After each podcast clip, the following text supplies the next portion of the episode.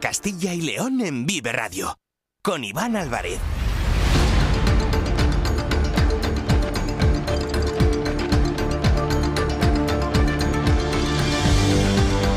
Hola, ¿qué tal? Muy buenas tardes, bienvenidos, bienvenidas a Vive Castilla y León. Es la una en punto de la tarde, es martes 20 de febrero del año 2024 y vamos en directo hasta las 3 en punto en esta sintonía, en la sintonía de Vive Castilla y León, con muchos asuntos, con muchas historias y con muchas noticias que les vamos a contar durante estas dos próximas horas de programa. Nos pueden escuchar a través de la FM de toda la vida en nuestra página web www.viveradio.es en todas nuestras plataformas de streaming y de podcast y en las redes sociales de Vive Radio, con el sonido perfecto de nuestro técnico Ángel de Jesús.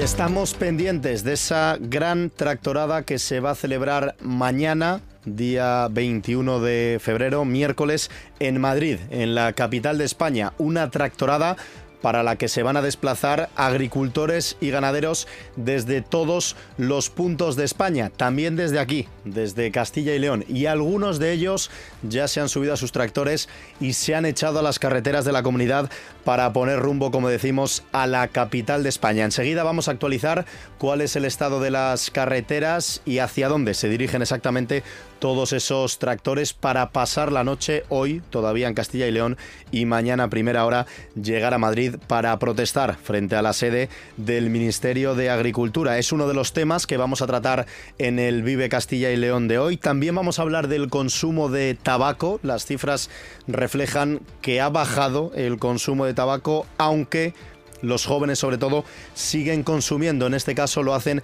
a través de los vapers, los famosos vapeadores que tan se están poniendo de moda ahora en la actualidad y que también tienen efectos eh, nocivos, unas consecuencias muy negativas también para los consumidores de este tipo de productos. Vamos a repasar la actualidad política. Hoy se produce el segundo pleno en las Cortes de Castilla y León, el segundo pleno del año. La primera sesión va a ser esta tarde y la segunda será mañana por la mañana, en un día en el que Judith Villar, la socialista, tomará posesión como procuradora por la provincia de Soria en sustitución del socialista Ángel Hernández. Vamos a conocer también la última hora sobre ese asalto a la bodega Cepa 21 en la provincia de Valladolid, donde se han provocado pérdidas por valor a dos millones y medio de euros. Sin duda, una de las bodegas más importantes de Castilla y León, una de las bodegas más reconocidas a nivel nacional e internacional que sufría ese asalto. Todo el mundo seguro ha visto ya las imágenes de una persona, un hombre, una mujer que accedía a esos grandes eh, bidones de vino y abría los cañones y lógicamente se perdían miles y miles de litros provocando consecuencias muy negativas para esta bodega. Enseguida vamos a conocer, como decimos, cuál es la información de última hora. Vamos a viajar hasta Portugal porque Castilla y León se está promocionando en el país vecino. El turismo de Castilla y León se está dando a conocer en una feria importante que se está celebrando durante esta semana en eh, Portugal. Vamos a hablar de patrimonio como solemos hacer todos los martes con Daniel González en la sintonía de Vive Radio y también viajaremos hacia la comarca de la Ribera del Duero en la provincia de Burgos para conocer una iniciativa que pretende acabar con la despoblación en esa zona, en el conjunto también de Castilla y León, dinamizando sobre todo las propuestas a través de la vivienda rural, con esas viviendas que se encuentran eh, cerradas y que pretenden poner en valor también a través de iniciativas como el alquiler viviendas que caen en el olvido cuando sus propietarios fallecen o a través también de problemas en la herencia y queremos conocer qué iniciativas se están llevando a cabo también para poner en valor y frenar la despoblación en nuestra comunidad. Nos acercamos a la una y cinco minutos de la tarde, vamos con estos y con muchos más asuntos hasta las tres en punto. Están escuchando Vive Radio.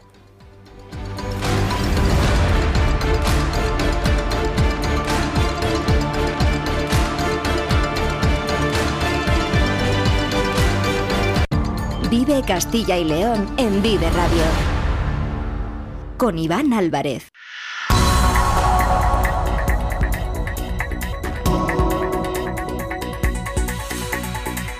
Y como decíamos, las protestas de los agricultores y de los ganaderos continúan ocupando la actualidad en todo nuestro país. Estamos asistiendo durante los últimos días a unas jornadas con relativa tranquilidad. Era complicado mantener el ritmo de tractoradas y manifestaciones de las primeras fechas. Recordamos que todo comenzaba con esas movilizaciones organizadas por agricultores anónimos a través de grupos de WhatsApp y de las redes sociales, a las que luego se sumaron las, organizaciones profesionales agrarias, las OPAs, organizando también protestas a lo largo y ancho de la geografía autonómica. Si alguien piensa que las movilizaciones de los profesionales del campo se han terminado, está muy equivocado. Queda mucho camino por delante por recorrer. Los oyentes de Vive Castilla y León se saben prácticamente de memoria el calendario. La próxima gran movilización está programada para mañana en eh, Madrid. Cientos de tractores y miles de agricultores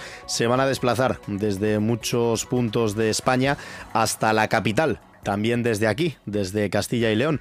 Así que a esta hora estamos pendientes del estado de las carreteras de la comunidad, porque algunos de esos agricultores ya han puesto rumbo a la gran tractorada para poder llegar a Madrid. Unos 200 tractores, esa es la previsión de Unión de Uniones, que van a llegar, como decimos, hasta Madrid, acompañados de 20 autobuses que se van a fletar también. Así que más de mil personas profesionales del campo, del sector primario, que van a llegar mañana hasta la capital de España para continuar con sus reivindicaciones. Como decimos, algunas hileras de tractores ya se han puesto en marcha desde esta mañana, desde diferentes provincias de Castilla y León. Lo hacían a primera hora desde León para llegar hasta Tordesillas y unirse allí con agricultores también de la provincia de Valladolid, que a través de la carretera de Olmedo eh, tienen la intención de llegar hasta el Espinar, en la provincia de Segovia, para pasar allí la noche y desplazarse mañana a primera hora hasta la sede del Ministerio de Agricultura en la capital de España. También tenemos tractores que han partido a las 11 de la mañana desde Burgos, otros a partir de la 1, lo han hecho hace unos minutos desde Aranda de Duero y está previsto que a partir de la tarde, de las 3 de la tarde, lo hagan desde las provincias de Ávila y Segovia, principalmente también desde localidades como El Espinar o como Arevalo. En este momento, a la 1 y 8 minutos de la tarde, la circulación es fluida, no hay que destacar ningún punto conflictivo en las carreteras de Castilla y León, así que esos tractores que ya se han puesto en marcha no son muy numerosos, no son esos cientos de tractores que se producían en otras eh, tractoradas, así que como decimos, se circula en este momento a la 1 y 8 minutos con normalidad por las carreteras de Castilla y León.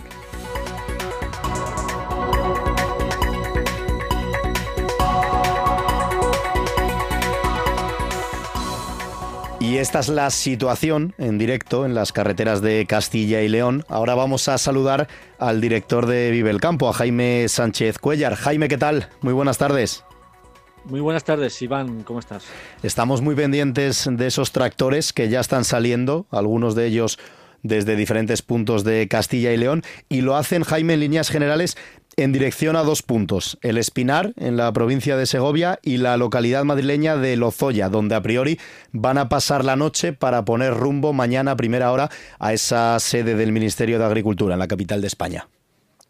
Efectivamente, en estos dos puntos es donde se van a concentrar esta tarde noche para pasar la noche y ya mañana por la mañana partir hacia el Ministerio de Agricultura, hacia Madrid. En concreto, se van a, van a circular al menos cinco columnas de tractores, eh, están circulando ya eh, a estas horas eh, por Castilla y León, en principio desde Ávila, desde Burgos, desde Segovia y también desde León. A esta tractorada convocada por la Unión de Campesinos, UCCL, que en el ámbito nacional se integra en Unión de Uniones y que en principio, procedentes de Castilla y León, van a llegar hasta Madrid unos 200 tractores aunque probablemente nos comentaban esta mañana que superen eh, ampliamente esta cifra porque se siguen apuntando agricultores que quieren eh, movilizarse y estar presentes eh, mañana en Madrid. Junto a estos 200 agricultores, 200 tractores que se van a desplazar, van a ir también más de mil agricultores en 20 autocares y además también en coches particulares. Por tanto, hablamos de una importante movilización esta movilización que convocó UCCL allá por el 11 de enero. Y ahora, en esta, a estas horas, pues ya hay eh, todos estos eh, agricultores, todos estos tractores eh, circulando por Castilla y León en esas distintas columnas que recogen principalmente a las provincias de Burgos, Segovia, Valladolid y Ávila con dirección a Madrid. Es que fíjate, estabas comentando, Jaime, más de 200 eh, tractores, esa es la previsión, que pongan rumbo a Madrid desde Castilla y León, acompañados por esos 20 eh, autobuses, en total más de mil agricultores y ganaderos que se van a manifestar en Madrid, solo de Castilla y León, a eso hay que sumar, lógicamente, los llegados desde otros puntos de España, y esta, Jaime, está denominada como la gran tractorada de todas las que hemos vivido hasta el momento, que han sido muchas y muy importantes, sobre todo aquí en Castilla y León, con miles y miles de tractores que se han echado a las calles, pero la de mañana está denominada como esa gran tractorada frente a las puertas del Ministerio de Agricultura para intentar, llegando a Madrid, a ver si estas reivindicaciones por fin surgen efecto. Una gran tractorada que convoca una organización mm. agraria aunque es verdad que también es probable que se sumen agricultores eh, más a título personal, que quizás eh, no tienen por qué estar afiliados a la Unión de Campesinos, pero que quieren estar eh, mañana en Madrid. La tractorada de mañana, como digo, la convoca una única organización. El próximo lunes, por ejemplo, en Madrid también está convocada una gran protesta que eh, ha sido citado los agricultores por Asaja, UPA y COAG, las tres organizaciones que sí que tienen interlocución ante el Ministerio de Agricultura. Así que ahora mismo, digamos que el foco de atención de las protestas agrarias se ha trasladado o se está concentrando en Madrid, ante la sede del Ministerio, para eh, presionar al ministro Luis Planas y que ponga encima de la mesa medidas que ayuden, que ayuden al campo. Hemos actualizado el estado de las carreteras, nos comentaba Jaime todos esos tractores que ya han puesto rumbo desde diferentes provincias de Castilla y León, como son Burgos, León, Palencia, Ávila y también en este caso Valladolid. Y vamos a saludar a uno de los agricultores que mañana va a estar en Madrid con su tractor para seguir con estas reivindicaciones de los profesionales del campo. Isaac de la Iglesia, ¿qué tal? Muy buenas tardes. Muy buenas. ¿De dónde eres, Isaac? De Castromonte. ¿Cuántos años? Eso es. ¿Cuántos años tienes? Eh, 35 años tengo. Y cuéntanos cuál es tu hoja de ruta. ¿Ya estás rumbo a Madrid? ¿Vas a salir eh, esta tarde? ¿Cuándo vas a eh, poner? dinos. Estamos de camino, estamos de camino. Hemos quedado en Tordesillas para juntarnos unos cuantos allí y desde allí dirección Madrid. ¿Sabes más o menos cuántos eh, tractores vais a poner rumbo ahora, dirección Madrid? Eh, desde aquí, desde Tordesillas, unos 20, 30 tractores. Mm. Y luego nos juntamos esta noche en el Espinar eh, con tractores que vienen de Peñafiel, de la zona de Cuellar, eh, gente de Burgos. nos vamos a juntar todos en el Espinar esta noche. Mm. ¿Y por dónde vais a ir? ¿Qué carreteras tenéis pensado transitar durante el día de hoy? Nosotros vamos a Tordesillas y ahora desde Tordesillas dirección Olmedo. Y mm. desde ahí nos dirán hacia dónde tenemos que ir. ¿Y cuál, ¿Cuál es, el, ¿Cuál es el plan que tenéis para mañana, Isaac, en la capital? Porque vais a poner rumbo desde primera hora de la mañana a Madrid. No sé si habéis quedado en algún punto o vais directamente a la sede del ministerio. ¿Qué es lo que os han comentado? Eh, nos han comentado, el tema es que estamos a ir a la Espinar y mañana por la mañana de rumbo hacia el Ministerio de Agricultura. Te está escuchando, Isaac, también eh, Jaime Sánchez Cuellar, el director de Vive el Campo. dale, Jaime. Buenas tardes, Isaac. Muy buenas. No sé si eh, esta es la primera vez que acudes a Madrid en tractor, si es la primera tractorada que haces en, la capital de España. Eh, sí, es la primera vez que, voy a Madrid. Creo que yo y, mucha gente que, que vamos esta, a esta tractorada es la primera vez que vamos a Madrid. Oye, Isaac, ¿y cómo está un poco el ambiente entre los agricultores eh, de tu zona? ¿Están movilizados? ¿Acuden a esta tractorada o han acudido a otras protestas? ¿El ambiente es de movilización? Eh, el ambiente es de movilización. La gente yo creo que tenía ganas de, movilizarse a raíz de las protestas de Francia y Alemania y, y la gente es verdad que se ha movido mucho estos días atrás. Empezó la gente el viernes ese viernes, luego el día 6, luego esta última que hemos tenido en Valladolid esta semana pasada y la gente sí que se va a movilizar. ¿Y os sentís eh, respaldados por el conjunto de la sociedad en vuestras demandas? ¿Notáis el apoyo en principio de los ciudadanos, de la gente?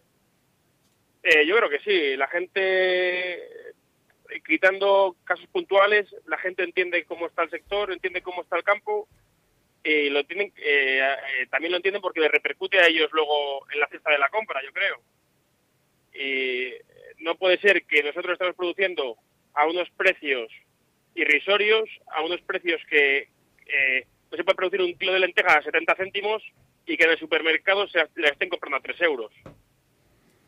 Yo creo que tenemos un problema y el problema es grave.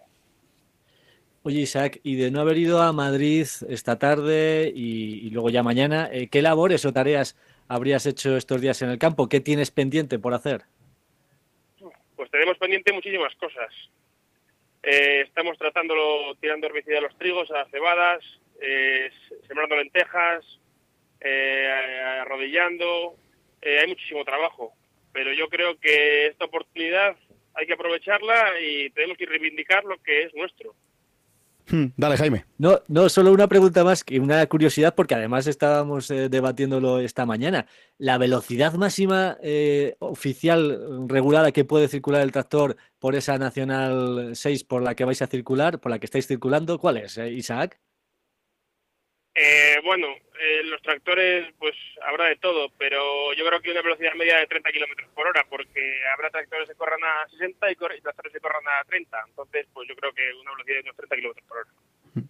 Pues es interesante lo que nos cuenta Isaac de la Iglesia, uno de esos agricultores, cientos de ellos que van a poner rumbo desde Castilla y León hasta la capital de España para continuar con sus reivindicaciones a las puertas de la sede del Ministerio de Agricultura. Isaac, muchas gracias por atendernos en Vive Radio y sobre todo que vaya bien el viaje hasta el Espinar y después mañana que también paséis una buena jornada en Madrid y que sirvan para algo todas estas protestas y reivindicaciones. Un fuerte abrazo.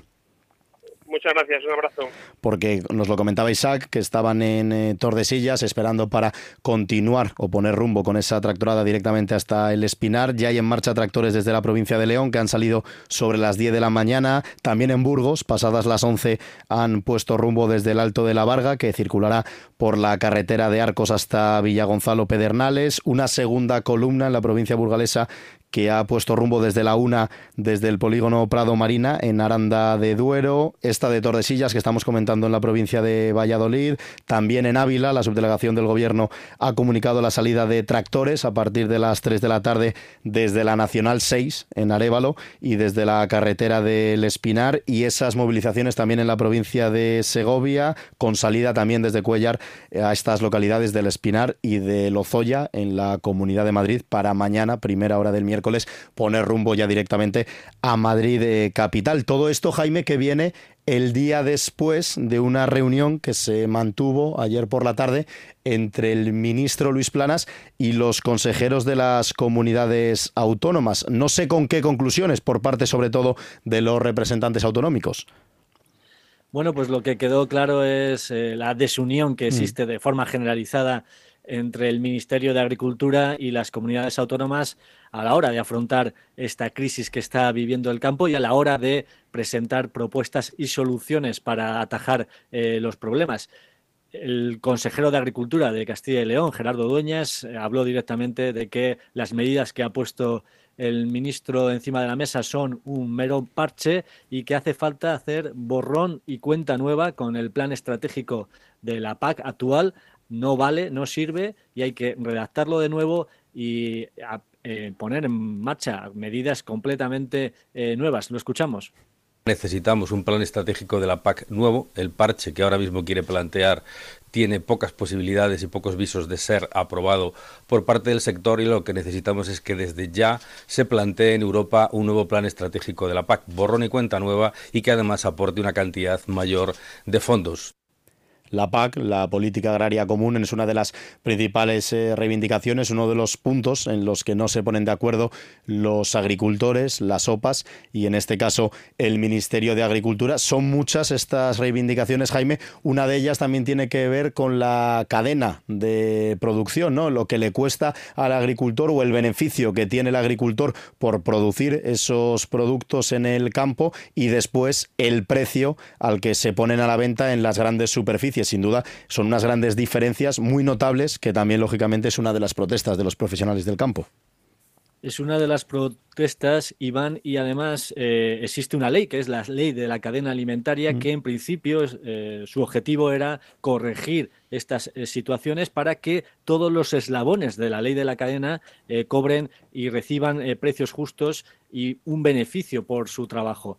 Em, existen también discrepancias entre el Ministerio y las comunidades autónomas de cómo está funcionando esta ley de la cadena alimentaria, de cómo se efectúan los controles, de cómo eh, se introducen eh, cambios y sanciones. Por ejemplo, una de las medidas que ha puesto el Ministerio eh, que propone en el conjunto del plan de choque de 18 medidas es, por un lado, elevar el rango de la actual Agencia de Información de la Cadena Alimentaria, que, para, que pasaría a ser estatal y, por tanto, tendría más fondos para gestionar todas las medidas. Y otra de las medidas es publicar el conjunto de las sanciones que recibe una empresa por incumplir la ley de la cadena alimentaria. De todos modos, em, para el consejero de Agricultura de Castilla y León, eh, esto no está funcionando. Eh, las propuestas del ministro no ayuda al sector y hace falta intervenir, asegura Gerardo Dueñas, ante el desequilibrio que se produce a su juicio por las importaciones de terceros países y también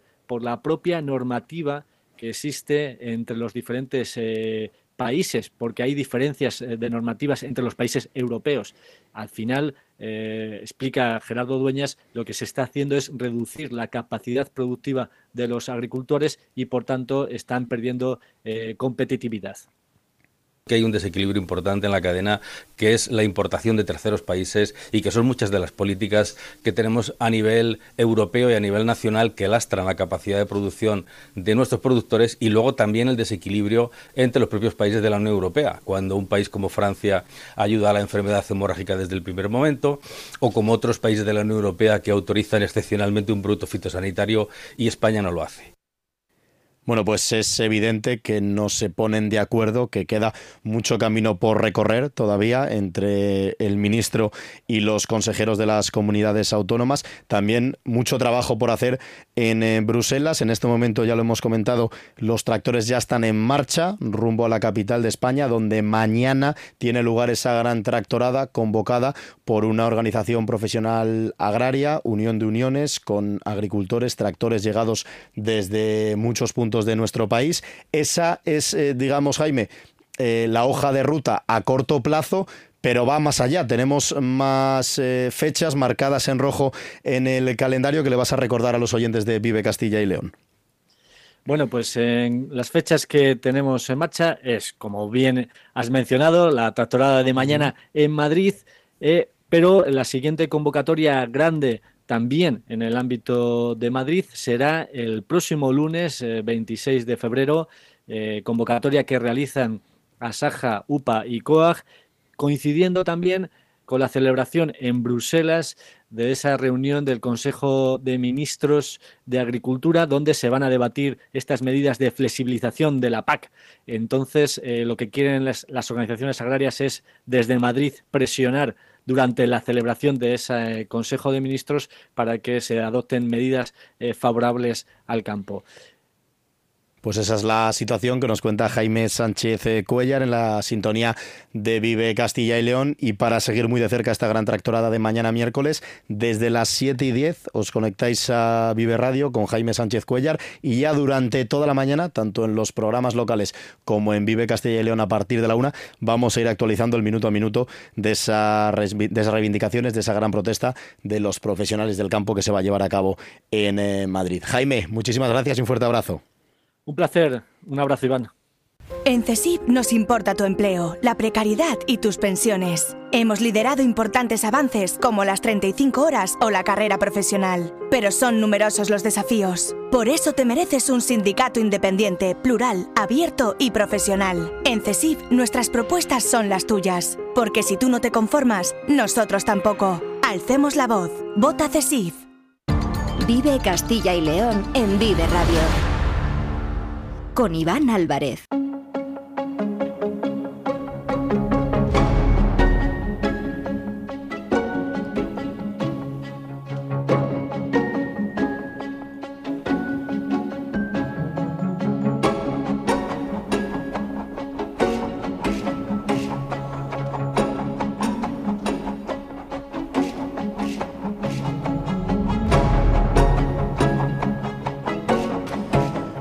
Una y 25 minutos de la tarde estábamos pendientes, venimos estándolo desde ayer cuando saltó la noticia de que una de las bodegas más importantes de Castilla y León y una de las bodegas más reconocidas a nivel nacional e internacional, Cepa 21, en la Ribera del Duero, sufría un asalto. Hemos visto las imágenes, casi todo el mundo, de un hombre o una mujer accediendo al interior de esa bodega por la noche, abriendo algunos de los eh, grandes depósitos de vino y perdiéndose miles y miles de litros. Y queremos conocer, lógicamente, cuál es la última hora, cómo se encuentra en este momento la investigación y, sobre todo, las consecuencias de este asalto que se ha producido en esta bodega de Cepa 21. Lidia Veiga, Lidia Veiga ¿qué tal? Muy buenas tardes. Buenas tardes. Y hoy, en Vive Valladolid, decir, habéis hablado directamente con su propietario para conocer cuál es la situación. Efectivamente, pues esta mañana eh, nuestro compañero Diego Rivera ha tenido la oportunidad de hablar con José Moro, dueño de, de estas bodegas Cepa 21, que como comentabas, seguramente muchos de nuestros oyentes eh, han visto ese vídeo de la noche del sábado al domingo. Esa bodega perteneciente a la denominación de origen Ribera de Duero, pues sufrió un sabotaje. Eh, una persona entró en las instalaciones y en torno a las tres y media de la mañana abrió tres depósitos de vino derramando 60.000 litros de tinto de la más alta calidad. Son los vinos que pertenecen a Malabrigo, a Orcajo y a Cepa 21. ¿Cuál es el estado de ánimo tras un acontecimiento como este? Bueno, pues escuchamos a José Moro. Las cosas hay que, hay que asimilarlas, ¿no?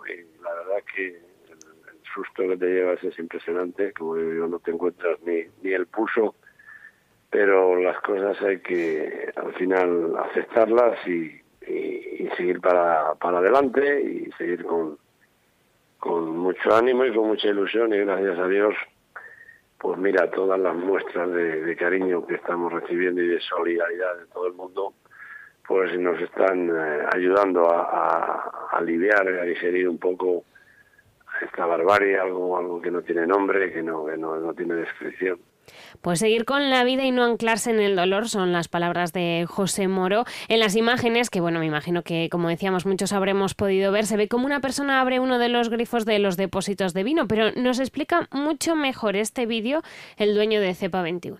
Está todo en manos de, de, la Guardia Civil y tenemos que ser muy, muy, muy cautos. El hecho fundamental es que haya entrado una persona eh, por, por, parece una mujer que parece ser que sabía por dónde pisaba, lo que hacía y que, y que bueno, pues tenía, sabía, sabía por dónde andaba. Entonces, eh, con todas esas, eh, con todas esas pruebas que ha recogido la policía judicial, ¿vale? De todos los vídeos que tenemos a mayores, de todo tipo de pisadas, todo tipo de registros que han cogido, pues esperemos que, podemos dar, que podamos dar con la persona que ha sido responsable de esta, barbarie. Estamos hablando, Lidia, de una persona, según podemos ver en ese vídeo, en esas imágenes, que accede por la noche a esta bodega, abre tres de los depósitos que, como bien comentabas, eran eh, concretamente Malabrigo, Orcajo y Cepa 21, tres variedades de estos vinos que se producen en esta bodega Ribera del Duero Cepa 21. Y claro, tenemos las imágenes, no se ve claramente, lógicamente, porque la persona va cubierta, va tapada y en este momento imagino que estén a la espera de cómo avanza la investigación. Efectivamente, la investigación completa está en manos de las autoridades, aunque en principio, como acabamos de escuchar a José Moro, parece que la persona que cometió esta acción es una mujer y que está vinculada con la bodega por la manera en la que se movía por las instalaciones. Aunque ahora hay que seguir mirando hacia adelante, el daño está claro que, que ya está hecho. Aunque se encuentre a la persona responsable, eh, José Moro cree que al final va a ser imposible hacer justicia por todo lo que implica. Es imposible hacer justicia de esto por, lo que implica, ¿no? Porque, porque independientemente de, lo económico, que, cuando este vino estuviera en el mercado eh, tendría un, valor de más de dos millones de euros, pero sobre todo eh, va más allá, ¿no? El hacer un destrozo de este tipo y para mí es, es un atentado y es un atentado contra los propios trabajadores de CEPA 21 es eh, un atentado contra nuestros viticultores eh, que trabajan todo el año para, para hacer eso que han que han tirado por la por la por la alcantarilla por el desagüe y, es un atentado también, pues, eh, porque, bueno, va a haber mucha gente que seguramente iba a pasar buenos momentos con esas botellas cuando salieran al mercado y eso no, no, va, no va a suceder. Entonces, es una desgracia que no, que no tiene nombre, que no tiene nombre y que lo único que podemos hacer es eh, poner todas las pruebas a disposición de la Guardia Civil para, para intentar eh, que esas personas que pueden haber hecho esta barbarie pues eh, paguen por ello, ¿no? Bueno, pues con esta acción, además, no van a obtener ningún beneficio económico, Iván, porque no son botellas, por ejemplo, robadas que se puedan intentar vender más, más adelante. Son litros y litros de vino que se han echado a perder y aunque se desconoce el motivo, eh, desde la bodega sí que tienen sus propias sospechas. Eso, eso es así. Pues evidentemente que cuando cuando se descubra quién es la persona, eh, seguramente descubriremos los motivos por los cuales los ha hecho. De momento eh, solo pueden ser hipótesis y estas hipótesis además no las podemos sacar al aire porque estaríamos prejuzgando y es preferible ser cautos y en eso es la Guardia Civil la que tiene que manejar todo, toda esa toda esa información, pero desde luego tienes toda razón mm, cuando alguien roba pues por lo menos eh, saca algún provecho, aunque o, roba esas botellas para bebérselas o para venderlas, pero esa canallada que ha hecho esta persona no, no tiene nombre. Son 60.000 litros, has dicho Lidia, de vino, que eso traducido económicamente, ¿cuánto puede ser? Bueno, pues eh, una cifra bastante, bastante alta, porque, por ejemplo, de su vino Orcajo no va a haber ni una sola botella eh, con el año 2023 en su etiqueta. De Malabrigo y Cepa 21 sí que han quedado algunos litros en los depósitos, esos no se han perdido todos, pero por ejemplo de Orcajo no. Son 60.000 litros de vino, como tú decías, que si se transforma en beneficio económico suman una cifra de cuando estuviera en, tres años en venta del mercado, pues alcanzaría un más de dos millones de euros la de estos vinos que, que bueno, pues que no, no vamos a poder vender porque han ido por, por la alcantarilla y, y que pues esperemos que podamos recuperar un poco en las siguientes cosechas, ¿no? Para, para que haya, para recuperar esa producción. Bueno, pues veremos próximas cosechas. Todavía tienen que sentarse desde la dirección y analizar en qué forma se van a compensar estas pérdidas. Les queda un bastante trabajo por delante, avanzar en la investigación y sobre todo pues que se conozca la identidad del o la responsable de, de, este sabotaje. Estaremos muy pendientes de cómo avanza la investigación, lo contaremos en Vive Castilla y León, lo contaremos lógicamente también en la sintonía de Vive Valladolid, pero el vídeo eh, queda bastante claro. Es el asalto de una persona, falta por determinar si es un hombre o una mujer, aunque sospechaban que podía ser una mujer y que además conoce de primera mano las instalaciones por la facilidad con la que mm. se mueve por el interior y sobre todo que yo me pongo Lidia delante de un bidón, de vamos, de un bidón, de un depósito de vino de esas dimensiones y tampoco sé a dónde tengo que ir directamente para poder abrirlo, que salga tanto vino y demás. Y, te mueves por la bodega y si no, no la conoces vas como mirando un poco por dónde entras, eso también es verdad. Pero bueno, nosotros no, no somos investigadores, así que... Nosotros solo hemos visto el vídeo y ahora es labor de los investigadores y sobre todo que le mandamos eh, todo el apoyo pues a la familia Moro porque realizan un gran eh, trabajo en la provincia de Valladolid, en Castilla y León y sin duda que se aclare cuanto antes quién son los eh, responsables de este asalto y a ver si de una manera u otra se puede intentar pues paliar ¿no? esas consecuencias negativas que sin duda son cantidades que como bien nos decía el propio José Moro, el propietario, no se pueden recuperar. Lidia Veiga, muchísimas gracias. Muchas gracias, buenas tardes. 26 minutos para llegar a las 2 de la tarde. Nosotros seguimos en directo con más asuntos en Vive Castilla y León. En Vive Radio escuchamos lo que pasa a nuestro alrededor y te lo contamos. Para informarte, para entretenerte, para emocionarte. Con las voces más locales y los protagonistas más cercanos. Vive tu ciudad, tu provincia. Su cultura, su música, su actualidad, su deporte, sus gentes. Vive lo tuyo. Vive tu radio. Vive Radio. Vive Castilla y León en Vive Radio.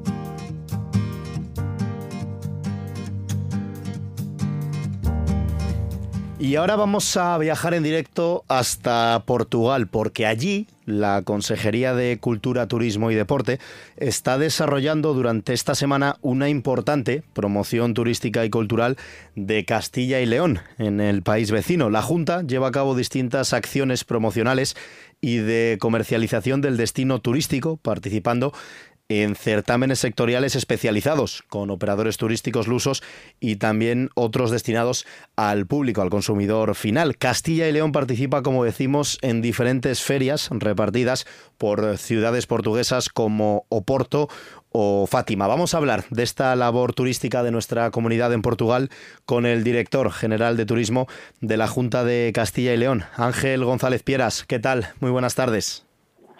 Hola, buenas tardes, ¿qué tal? Bueno, un placer volver a hablar con usted en la sintonía de Vive Radio. Estuvimos, por ejemplo, en eh, Fitur hace unas semanas en la capital de España y ahora eh, se encuentra usted en eh, Portugal porque imagino, lógicamente, que debido a la proximidad geográfica entre Castilla y León y el país vecino, sea un destino muy importante, ¿no?, para poner en valor las virtudes de nuestra comunidad. Exactamente, y más en concreto, en este caso, toca eh, promocionar todo lo que es nuestro segmento, un segmento eh, turístico determinado eh, con gran incidencia en la economía de los territorios del territorio en Castilla y León, como es el segmento del enoturismo. Estamos aquí en el Wine Travel Week de Oporto, una de las ferias más importantes del enoturismo que existe en Europa y que somos precisamente región invitada.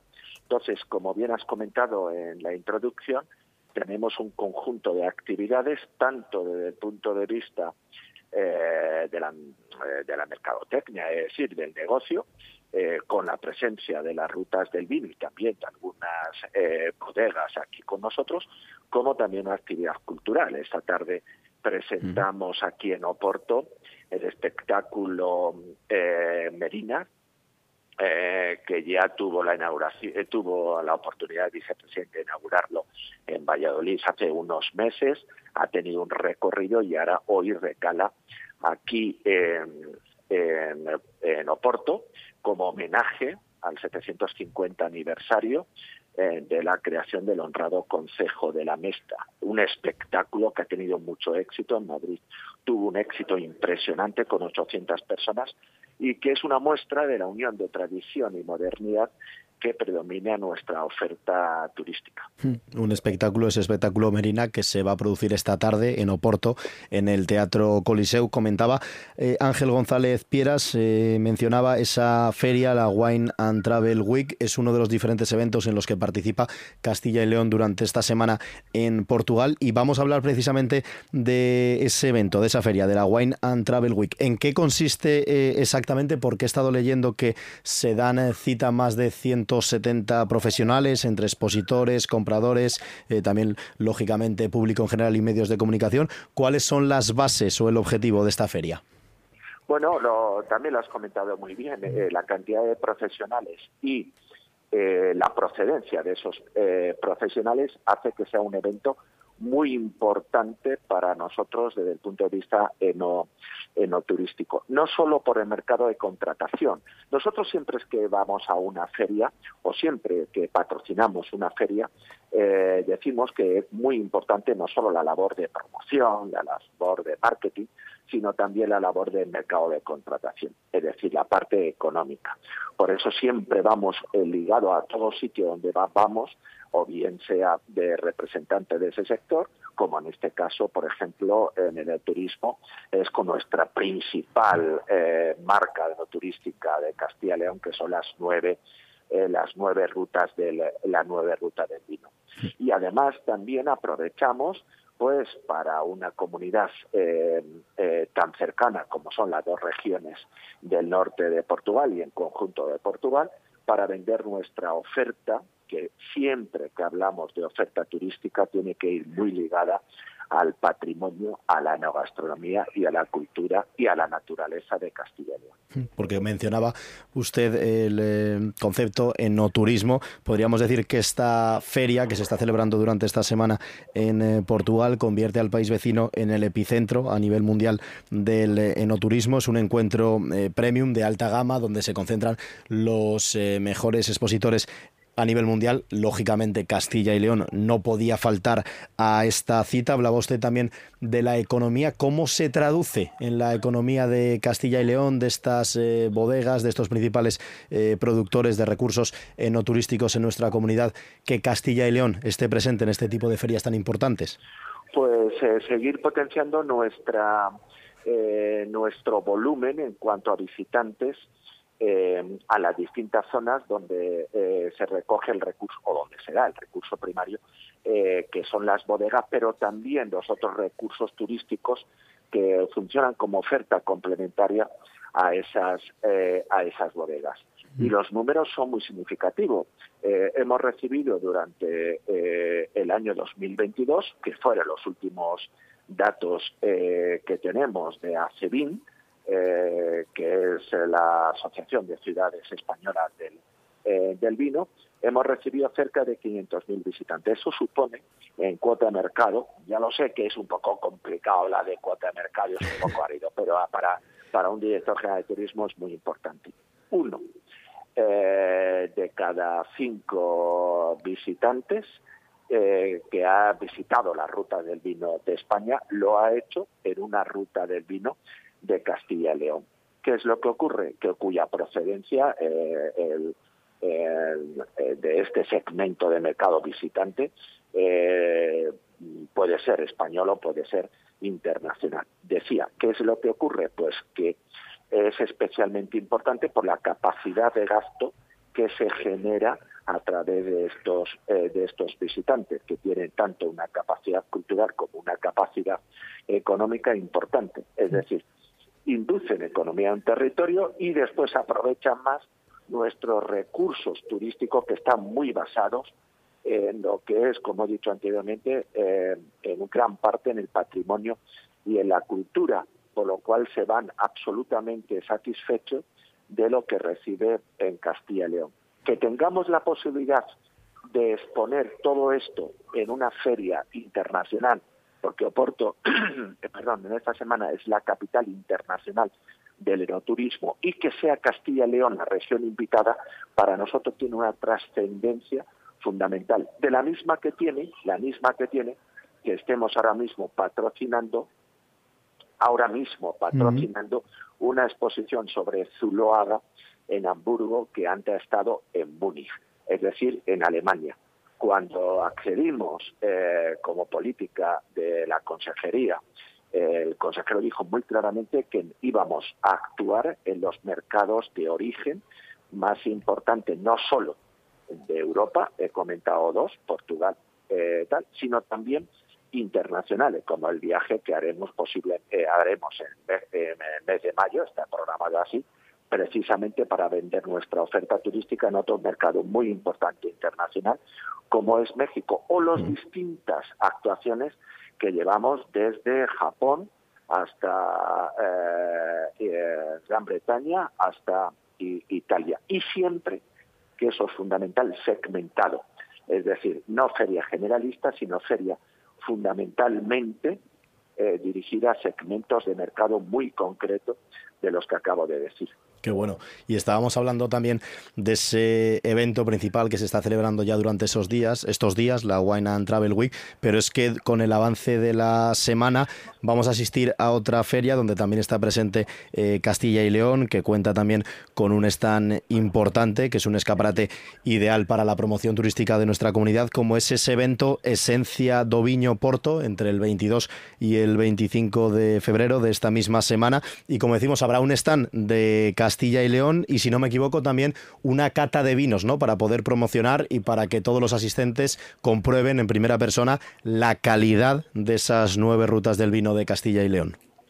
Claro, esto va ligado una cosa, va ligado una cosa con otra. Hmm. Y eh, eh, ayer en la cena que tuvimos eh, bueno, estaba rodeado, tuve la suerte de estar rodeado de, pues, de muchos colegas eh, portugueses que todos me comentaban la importancia que tiene ahora mismo eh, la oferta, ya no voy a decir del neoturismo, que está claro, sino también la oferta enológica de Castilla los magníficos caldos que se está produciendo. Recuerdo que había uno, un invitado a mi lado que me comentaba cómo se había quedado maravillado de un caldo, no voy a decir la procedencia, pero en Castilla y León, un caldo que para él era de los mejores vinos tinto eh, que se hacía. Y el, y el de frente me decía, pero bueno, es que los vinos blancos que se están haciendo en Castilla y León también son de una eh, calidad y, yo me he quedado yo ante eso, eh, como director general de turismo, como representante en ese momento de la Junta de Castilla y León, yo me encontraba, eh, vamos, eh, se me caía la baba oyendo a dos, no voy a decir narices, porque eran dos enólogos tan importantes, pues hablando maravilla de los caldos de Castilla y León, que para mí, tengo que decirle, están entre los mejores del mundo. Mm. Como consumidor lo digo, puesto que no soy director general de promoción de, producción de producción agraria, pero estoy seguro que mis colegas de agricultura estarían de acuerdo conmigo. Pero está claro que para, para poder hablar de ello, señor Ángel González Pieras, hay que conocer el producto, así que lógicamente hay que degustar estos vinos de Castilla y León para poder eh, pues promocionarlos, lógicamente, con conocimiento de causa. Estábamos hablando de que esta semana, y con esto ya termino, Castilla y León está presente en Portugal, está presente en Oporto, no es la única ciudad del país vecino donde la consejería va a llevar a cabo esta acción de promoción turística y cultural. También en Fátima, donde entre los días 22 y 23 el turismo religioso se pone en valor en esta ciudad portuguesa y aquí Castilla y León, lógicamente, también tiene mucho de lo que sentirse orgulloso. La Semana Santa, las edades del hombre, el Camino de Santiago, así que sin duda, si podemos hablar de turismo religioso en Castilla y León, somos unos privilegiados. Completamente. Y además lo has comentado, como en toda la entrevista, eh, lo has comentado con unos datos muy claros. Yo añado simplemente en el turismo religioso una cuarta pata o una quinta o una sexta. Una de ellas es además los distintos eh, caminos, rutas que estamos potenciando, por ejemplo, la ruta eh, de Santa Teresa, de, eh, de, la, cuna al sepulcro, que para nosotros también es, es muy importante, o sobre todo, y también, repito, no sobre todo, sino y también eh, la que estamos trabajando sobre ella, sobre la ruta mariana, es decir, de aquellos santuarios dedicados a la exaltación de, de la Virgen María. Eh, voy a tener en las próximas semanas eh, reuniones para intentar meter en esa ruta mariana que va desde Lourdes a Fátima, pasando por Torre Ciudad, por Merisel, eh, por el Pilar de Zaragoza, también meter un santuario mariano dentro de Castilla y León. Las conversaciones están, yo creo, bastante avanzadas y están bien, bien, aunque nosotros ahí lo que hacemos es promocionar y, eh, e impulsar, porque tienen que decidirlo, por, por supuesto, los rectores o el rector y, o la diócesis de, este santuario mariano. Y dentro también de unos pocos días voy a tener otra entrevista precisamente para desarrollar todo lo que es el turismo religioso, que está basado en esas patas que muy bien eh, comentabas que decir, eh, de una región que, que pasa el, alma del Camino Santiago, 400, entre 400 y 400 kilómetros eh, del Camino Santiago francés, 400 y 440 kilómetros del Camino Santiago francés, que tiene otros 14 caminos tradicionales e históricos muy importantes y, acciones como las Edades del Hombre, que es eh, de prestigio, de prestigio internacional, además de toda la panoplia que tenemos de catedrales, iglesias, conventos, monasterios, etcétera. Pues qué bueno, hay que promocionar lógicamente eh, el turismo, la cultura de Castilla y León y hacerlo en un eh, país tan importante, proximidad geográfica como tiene en este caso Portugal, es esencial para seguir poniendo en valor.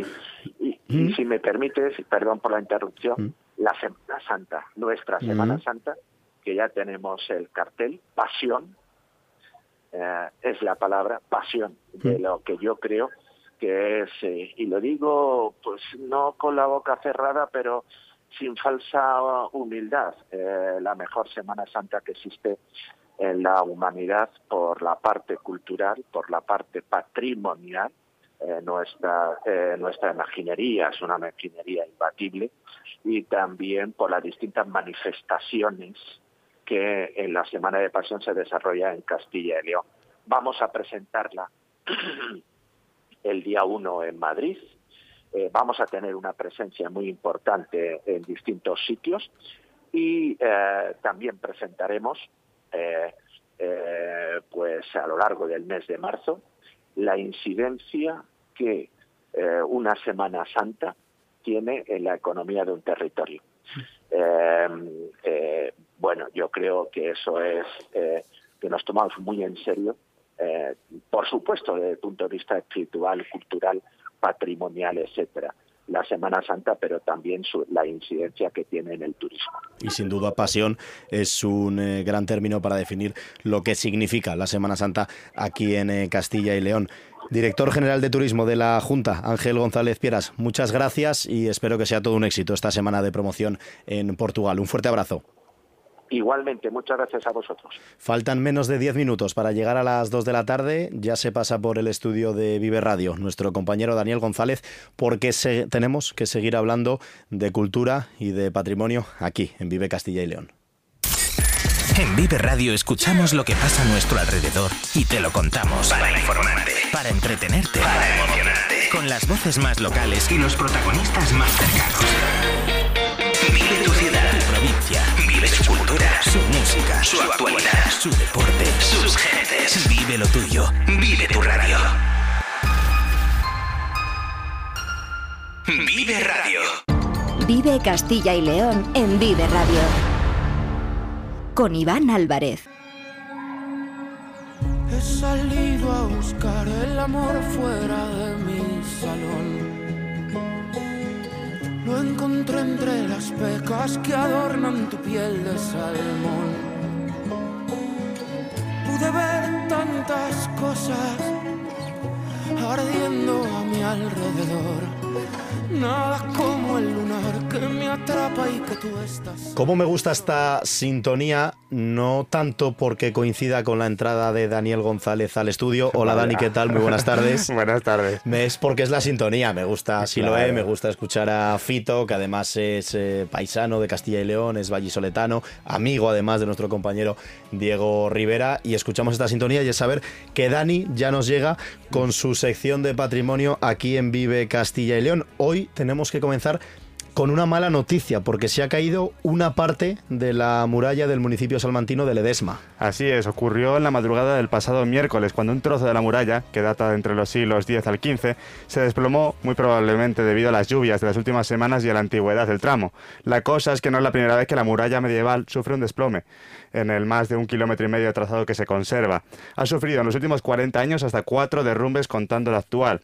El primero se produjo a finales de los años 80 en un tramo muy cercano a la fortaleza de Ledesma y los tres restantes han afectado a la zona de la infraestructura en 2013, 2016 y 2024. Eso es una situación que no pilla de nueva, sino que ya es una consecución de desastres. Exactamente, por ello el alcalde de la localidad, Susperancio Benito García, pidió a las pocas horas de ocurrir los acontecimientos que se debería hacer una revisión integral de la muralla para conocer su estado y detectar si hay más zonas en las que haya que hacer intervenciones, algo que ya han solicitado a la Junta de Castilla y León y que la respuesta por parte de la institución nos ha hecho esperar. El consejero de Cultura, Gonzalo Santonja, ha asegurado que actuará de urgencia en la muralla y avanzó que los técnicos ya están trabajando en ella. Además, el consejero desveló que está aprobado una, inversión de más de 200.000 euros para la fortaleza del municipio, que ya desde 2021 luce restaurada y acondicionada para visitas. Vamos a ver con, o vamos con noticias que sean un poco más eh, positivas. Dani, la iglesia de San Miguel de Segovia ha recibido el título de real en los 550 años de la proclamación de Isabel la Católica como reina.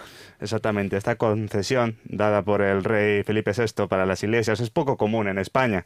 Solo 20 repartidas por toda España han recibido esta consideración por parte de la Casa Real y la ya Real Iglesia de San Miguel es la primera parroquia de Segovia en contar con, con esta distinción.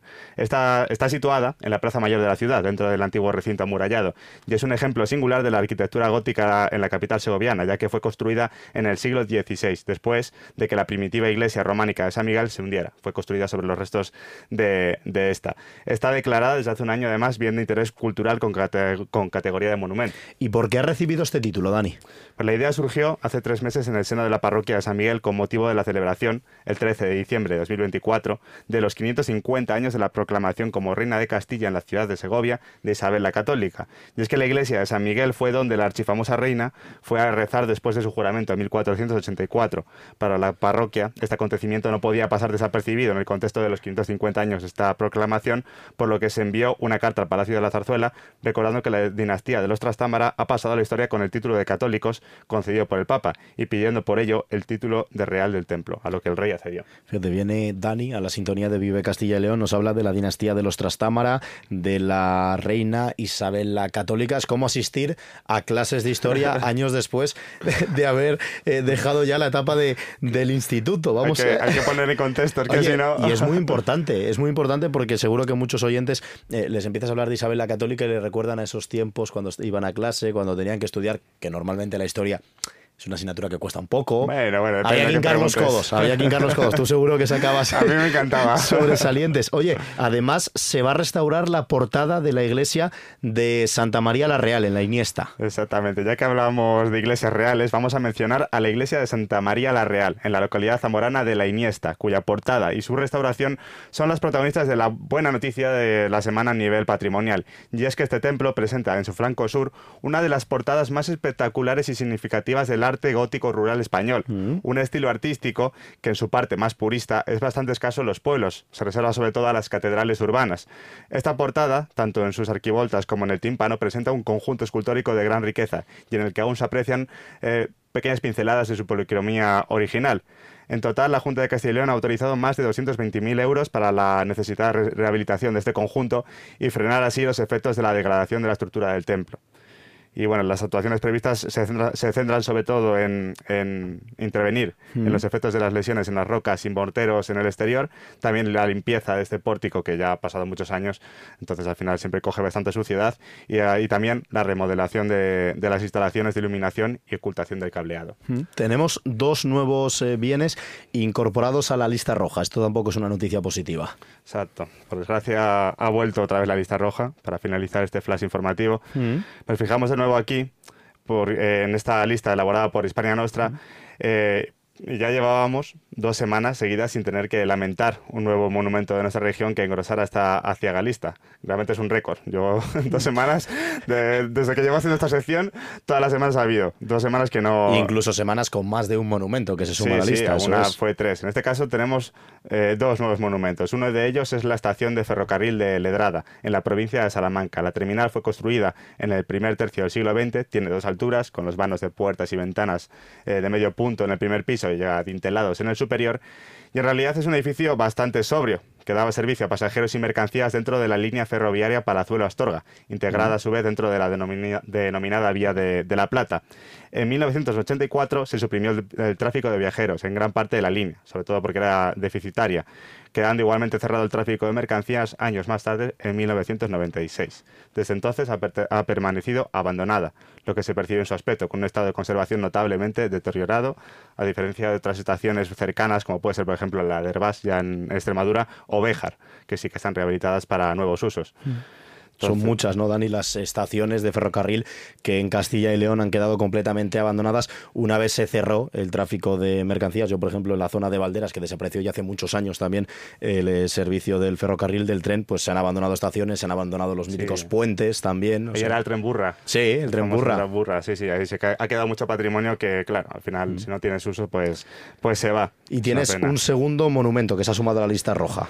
Exactamente. Nos vamos ahora a la gran obra hidráulica del canal de Castilla. En este canal se establecieron numerosas harineras, almacenes, viviendas para el transporte del trigo del interior de Castilla hacia los puertos del norte del Cantábrico. Y es precisamente una de estas construcciones la que ha entrado en la lista roja. Se trata de una vivienda del Esclusero y el puente de Calahorra de Rivas, en la provincia de Palencia. El caso de la vivienda, construida en ladrillo y piedra, está totalmente en ruinas e invadida por la vegetación. Y luego el puente, que da paso a las, a esclusas 22, 23 y 24 del canal, cruza el ancho del cauce con unos 25 metros de sillería de piedra y presenta un gran agujero por el que está cerrado al paso. Pues con la estación de ferrocarril de Ledrada y esta gran obra hidráulica del Canal de Castilla ya son más de 400 bienes patrimoniales de Castilla y León que forman parte de esta lista roja de Hispania Nostra. Daniel González, un gusto, compañero, muchas gracias. Y nos acercamos a las 2 de la tarde, seguimos hasta las 3 en Vive Castilla y León. Ahora hacemos una pequeña pausa y les dejamos en compañía de los servicios informativos de Vive Radio.